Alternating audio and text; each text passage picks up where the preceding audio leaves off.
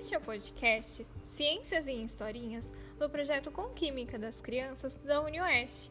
Eu sou a Camila Rodrigues. E eu sou a Sofia Gabriele.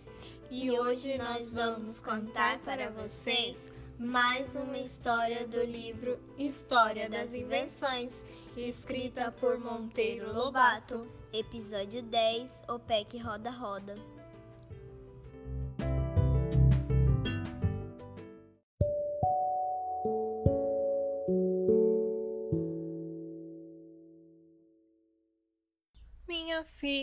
Respondeu Dona Benta, o rodeio que dei para chegar à roda foi bem menor que o caminho seguido pelo homem para inventar essas coisas que parecem tão simples. Eu resumi o caso, fazendo com que o mesmo peludo que descobriu o rolete fosse o descobridor das vantagens do rolete queimado em forma de carretel. Mas é provável que muitos séculos se passassem para chegar do rolete ao carretel, e quantas mais para cortar o carretel ao meio, fazendo dele duas rodas ou para ter a ideia de enfiar nessas rodas um eixo. Mas a roda, afinal, surgiu sem que os peludos pudessem sonhar as consequências infinitas de tal invenção. Se possuímos hoje milhares de máquinas para tudo, devemos a alavanca e a roda. Entre numa fábrica de tecidos. Que vê você lá dentro? Rodas e mais rodas, de todos os tamanhos, de todos os tipos, lisas ou com dentes, interessadas ou de raios. São essas rodas que distribuem a força, isso é, que movem todas as incontáveis máquinas de que dispõe uma fábrica. Já vi uma fábrica de tecidos, vovó. A gente tonteia lá dentro, tudo move, tudo gira, uma atrapalhada. Parece atrapalhada, meu filho, mas a ordem é perfeita. De um lado está a casa da força, onde fica a máquina geradora do vapor, composta da fornalha, onde se faz o fogo, e da caldeira, onde fica a água que o fogo evapora. O vapor da água possui o que se chama de força de expansão. Quer dizer que, ao ser produzido, alarga-se, procurando ocupar um espaço muito maior que o ocupado pela água. Essa tendência substitui a força que o homem aproveita. Saindo da caldeira, o vapor penetra num cano onde está o pistão. Sabem o que é um pistão? É uma pista grande. É um tampão, uma espécie de rolha de aço colocada dentro do cano. Não está pregado nele, está apenas bem ajustado e bem engraxado, de modo que pode ir e vir. Quando um jato de vapor entra pelo cano, o pistão é tocado para frente, até o ponto em que uma abertura deixa escapar o vapor. Nesse ponto, o pistão para. A manobra repete-se do outro lado. Entra novo jato de vapor e empurra para trás o pistão que parou, e também escapa pela abertura. E assim fica o pistão, a ir e vir, de um lado para o outro, ora empurrado pelo jato de vapor de cá, ora empurrado pelo jato de vapor de lá. O verdadeiro jogo do empurra. Bem, temos aqui o principal. Temos a força do vapor fazendo o pistão ir e vir sem parar. Foi essa a grande coisa que James Watt inventou. A força expansiva do vapor transforma-se num movimento de vai e vem. Resta agora transmitir esse movimento a uma roda, o que se consegue por meio de uma haste que liga o pistão a um ponto da roda, afastado do centro. Tudo muito bem calculado, de modo que quando o pistão vai para diante, a roda também vai para frente, impelida pela haste, dando meia volta. Quando o pistão vem para trás, a roda é puxada pela haste e dá outra meia volta. Meia volta com mais meia volta forma uma volta inteira. E aí está a roda a rodar. E enquanto vai vendo o pistão não para, a roda também não para de girar. A casa da força é isso: é a produção do vapor para o movimento de uma roda principal. Essa roda principal move por meio de correia outra roda colocada fora da casa da força, já no grande salão onde se acham as máquinas de lidar com os fios a tecer. Em geral, há nesse salão, do extremo a outro, um grande eixo perto do forro. Numa das extremidades do eixo fica uma roda ligada pela correia à roda mestra da casa de força, e pelo eixo afora ficam numerosas outras rodas, maiores ou menores, cada uma delas com uma correia que desce e vai virar a roda mestra da casa de forças que fica embaixo. O pistão move a roda grande, A roda grande move a roda mestra do salão. Esta roda mestra faz o eixo girar. O eixo girando, também giram todas as demais rodas a ele ligadas. Essas rodas girando, também giram todas as rodinhas de todas as máquinas distribuídas pelo salão. E pronto, aquele maquinário complicadíssimo, cheio de alavancas e ferros engenhosos que se mexem de todos os jeitos, de todos os lados, com todas as velocidades, entra a mover-se com a maior harmonia, executando o trabalho que o homem quer. Uma desembaraça as fibras do algodão bruto, outra torce esse algodão em fios, outra enrola os fios em carretéis, outra tece os morins, os algodõezinhos, as toalhas felpudas, outra dá um banho de goma no morim, outra corta o tecido de tantos e tantos metros para formar as peças, outra passa o ferro para que fique bem lisinho, outra dobra essas peças, outra gruda as etiquetas. O homem apenas dirige aquela infinidade de escravas de ferro que não se cansam, não dormem e só se alimentam de óleo lubrificante. Ah, isso elas não dispensam. Se de um momento para outro todo o óleo lubrificante do mundo desaparecesse, imediatamente todas as fábricas, trens, automóveis, aviões, navios, tudo que é máquina pararia. Nesse ponto, elas são muito exigentes. Pois olhe, vovó, quando eu visitei a tal fábrica, fiquei tonto e não entendi nada. Agora tudo me está claro como o dia. Hei de voltar lá de novo. É que quando a visitou, ainda não sabia ler o que estava escrito naquelas rodas e eixos e correia. Agora você já conhece o alfabeto da língua mecânica, assim também como os livros. Para tia Anastácia, o livro não passa de uma porção de folhas de papel, mas para quem sabe ler, um livro é um mundo de ideias. Quando voltar à fábrica de tecidos, você vai ler nela como lendo um livro e há de maravilhar-se. Antes de haver grandes fábricas, o sistema era outro. Os operários não trabalhavam reunidos, os patrões lhes forneciam o material e lhes alugavam a ferramenta, e eles que trabalhassem em suas casas, os inconvenientes desse sistema fizeram que surgissem as fábricas, isso é, grandes casarões onde os operários se juntam para trabalhar em comum. Com o aparecimento da máquina a vapor e da eletricidade, todos os serviços pesados passaram para o lombo das máquinas. O operário apenas as dirige, fazendo-as andar ou parar, lubrificando e consertando o que se desarranja. Tudo isso, porém, graças ao vapor que produz a força, e graças à roda e alavanca, que distribuem essa força de mil modos diferentes, conforme as necessidades do trabalho. Lá vemos uma força enorme que ergue pesos, que corta ferro, que serra madeira. Aqui vemos forcinhas delicadíssimas que lidam mimosamente com o mais fino fio da seda. Não existe serviço, por delicado que seja, que a máquina não faça e o faz sempre do mesmo jeito, sempre igualzinho, não erra. Numa fábrica de relógios, por exemplo, é admirável a precisão com que a máquina fabrica todas as rodinhas e engrenagens quase microscópicas de um minúsculo relógio de pulseira, todas absolutamente iguais. Com a mão seria impossível. Mas a máquina não é mão? É a mão do homem mecanizada, aperfeiçoada, na máquina de costurar, por exemplo, a lançadeira combina-se com a agulha, que sobe e desce, de modo que os pontos saiam absolutamente iguais. Que mão de carne seria capaz de fazer isso? E com aquela velocidade? A natureza deu ao homem a mão, que é uma perfeita maravilha. O cérebro deu à mão a eficácia mecânica, que é mil vezes mais maravilhosa ainda. Mas estou me afastando do assunto de hoje. O assunto é o pé, não a munheca. Estávamos na roda, não é isso? Estávamos no carretel tostado ao fogo que virou duas rodas, vovó. Isso mesmo. A roda começou assim, tosca, brutíssima, pesadona, um monstrengo, mas começou, e isso é tudo. O que começa não para mais, segue aperfeiçoando-se até o infinito. A roda começou permitindo a multiplicação da força do pé. Sem aquele rolete que o fogo queimou, não teríamos os Fords e os aviões. O que, tem o avião com a roda? tem tudo. É movido por meio de uma hélice, que não passa de uma roda com pás de um certo jeito. Entre as várias filhas da roda está a hélice, mas a roda não se generalizou nos tempos antigos como está generalizada hoje. Houve povos que a ignoraram.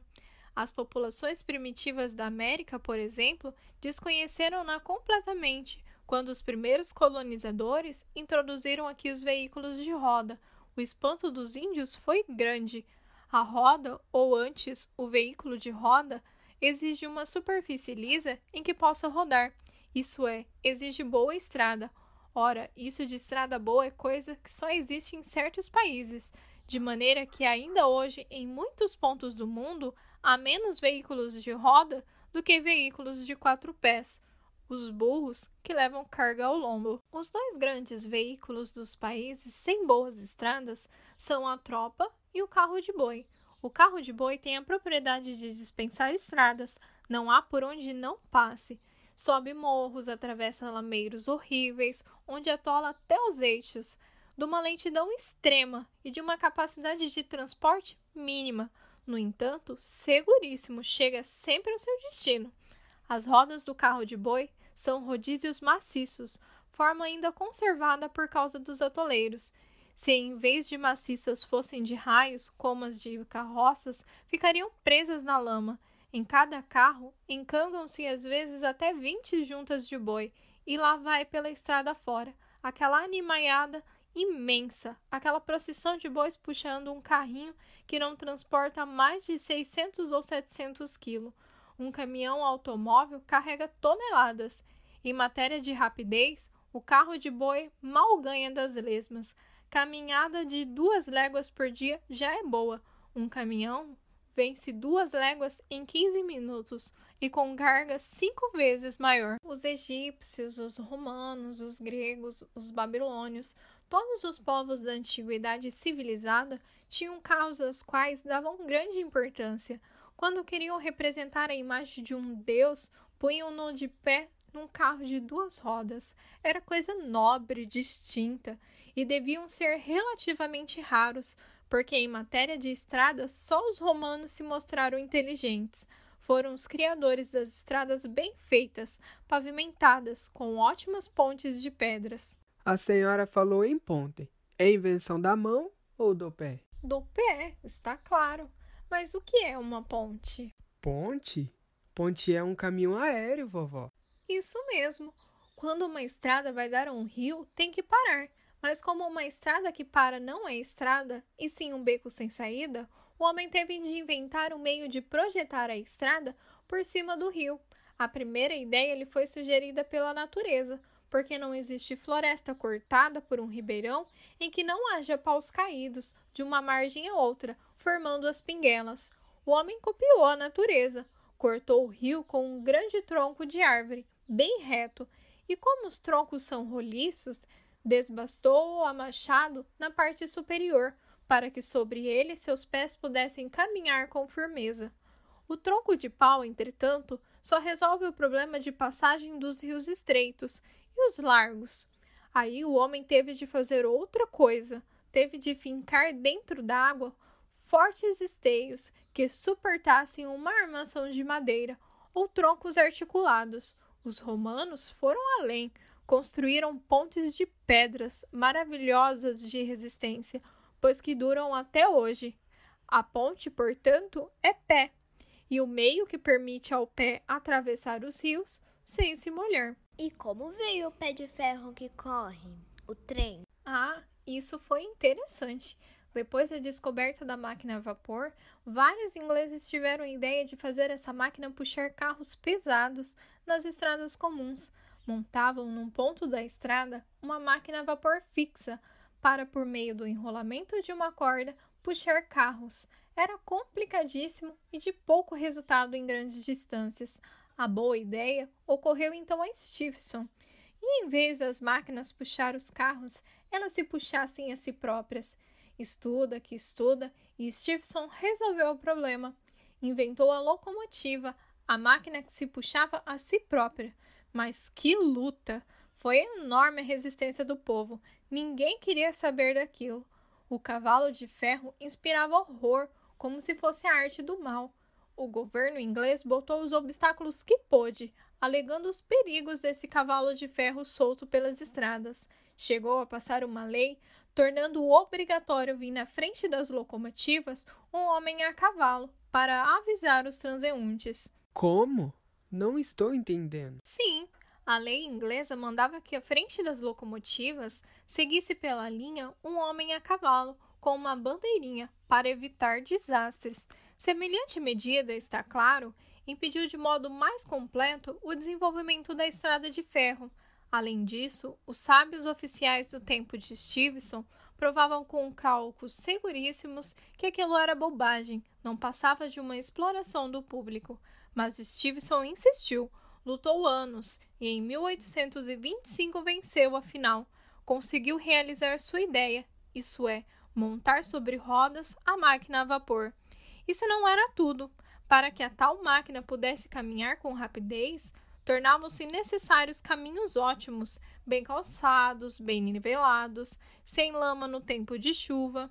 E não havia tal coisa. Como resolver o problema?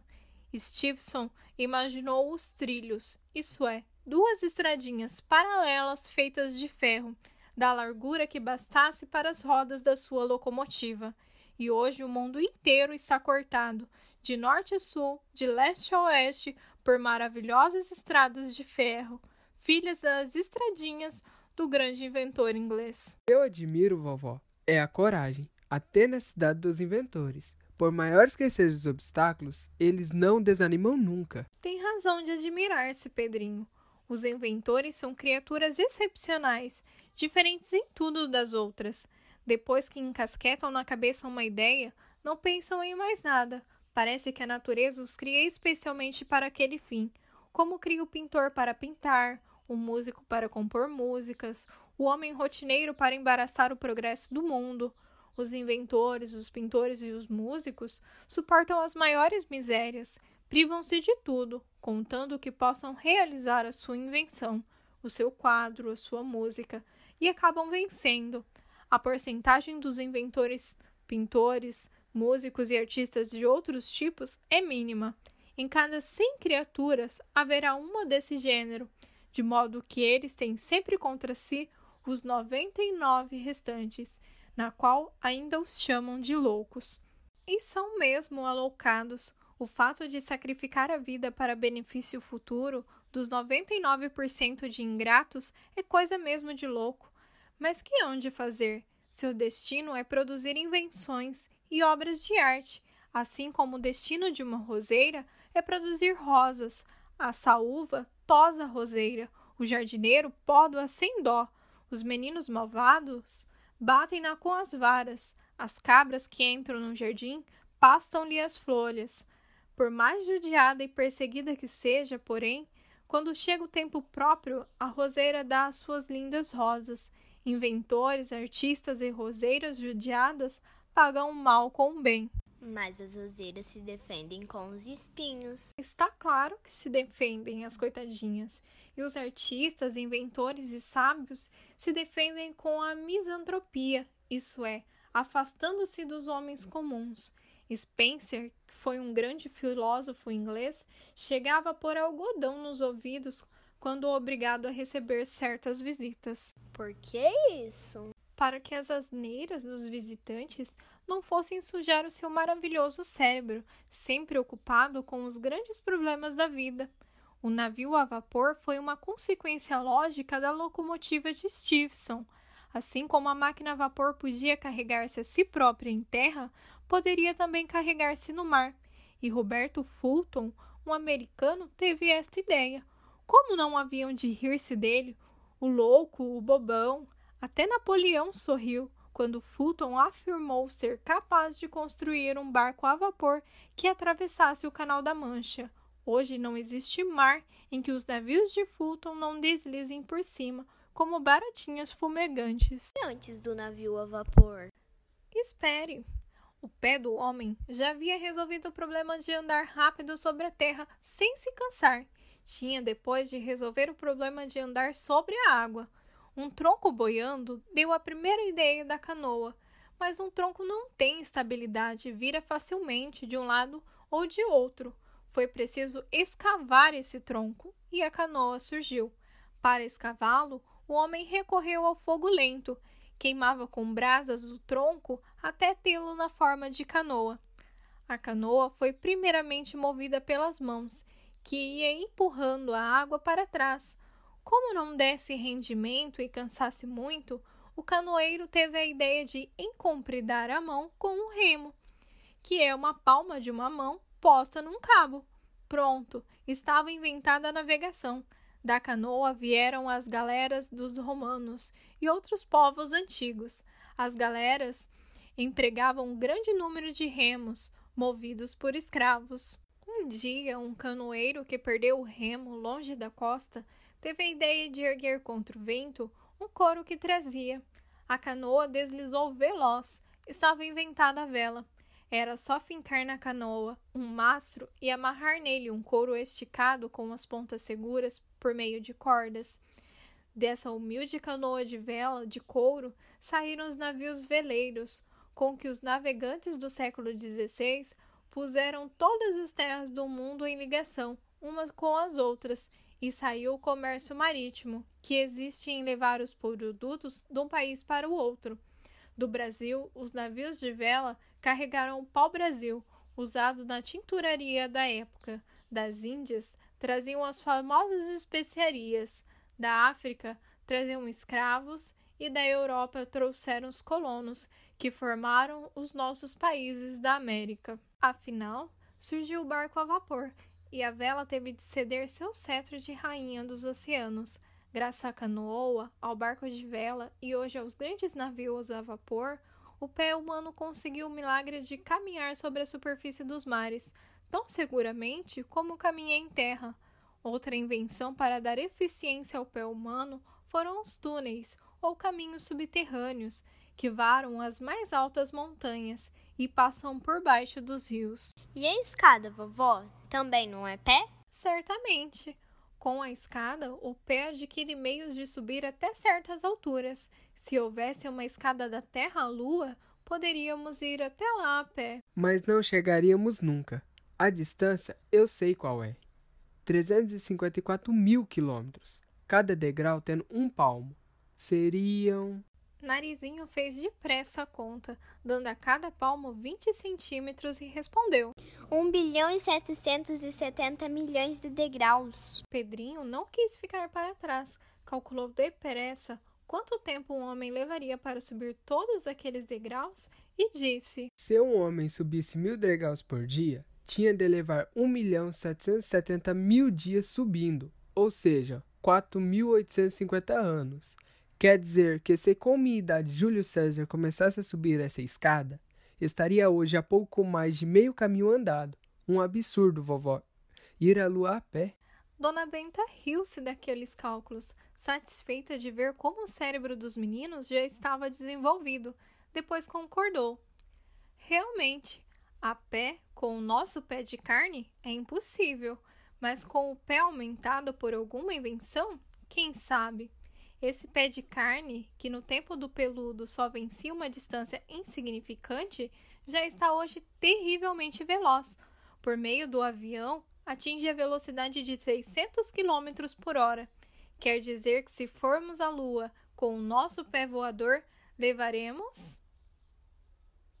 Façam a conta.